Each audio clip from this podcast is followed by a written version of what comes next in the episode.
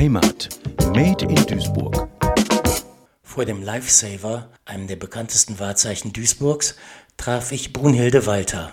Sie erzählte mir, dass sie dort geboren ist, wo heute viele junge Menschen studieren, nämlich auf dem Gelände der heutigen Universität Duisburg-Essen. Ja, da war eine Frauenklinik.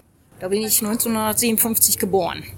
Tatsächlich befand sich bis 1977 auf dem heutigen Unigelände eine Frauen- und eine Kinderklinik.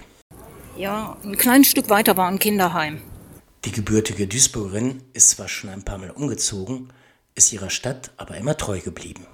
Also ich bin die ganze Zeit in Duisburg geblieben, habe aber ein bisschen Rundreise gemacht. Ich bin nach Großem Baum gezogen, nach Wannheim gezogen, nach Wannheimer Ort. Bin halt in Großem Baum groß geworden, über 30 Jahre.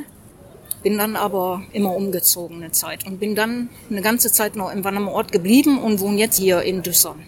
Eine Rundreise einmal quer durch Duisburg also. Da stellt sich die Frage, wo hat es Ihnen denn am besten gefallen?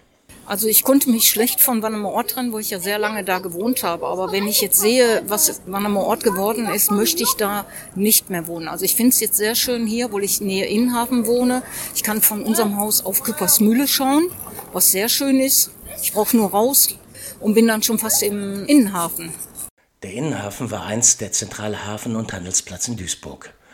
Mitte der 90er Jahre wurde das Gelände durch den britischen Star-Architekten Norm Foster grundlegend umgestaltet. So befinden sich heute zahlreiche Restaurants und mehrere Museen in den ehemaligen Speichergebäuden.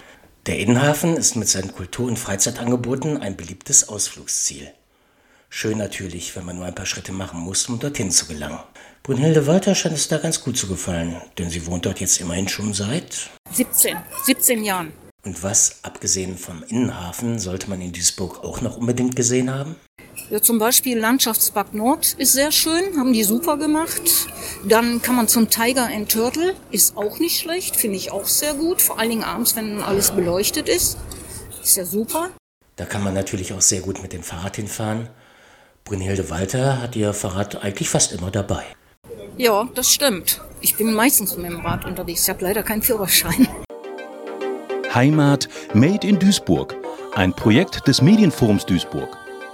Gefördert vom Ministerium für Heimat, Kommunales Bau und Gleichstellung des Landes Nordrhein-Westfalen.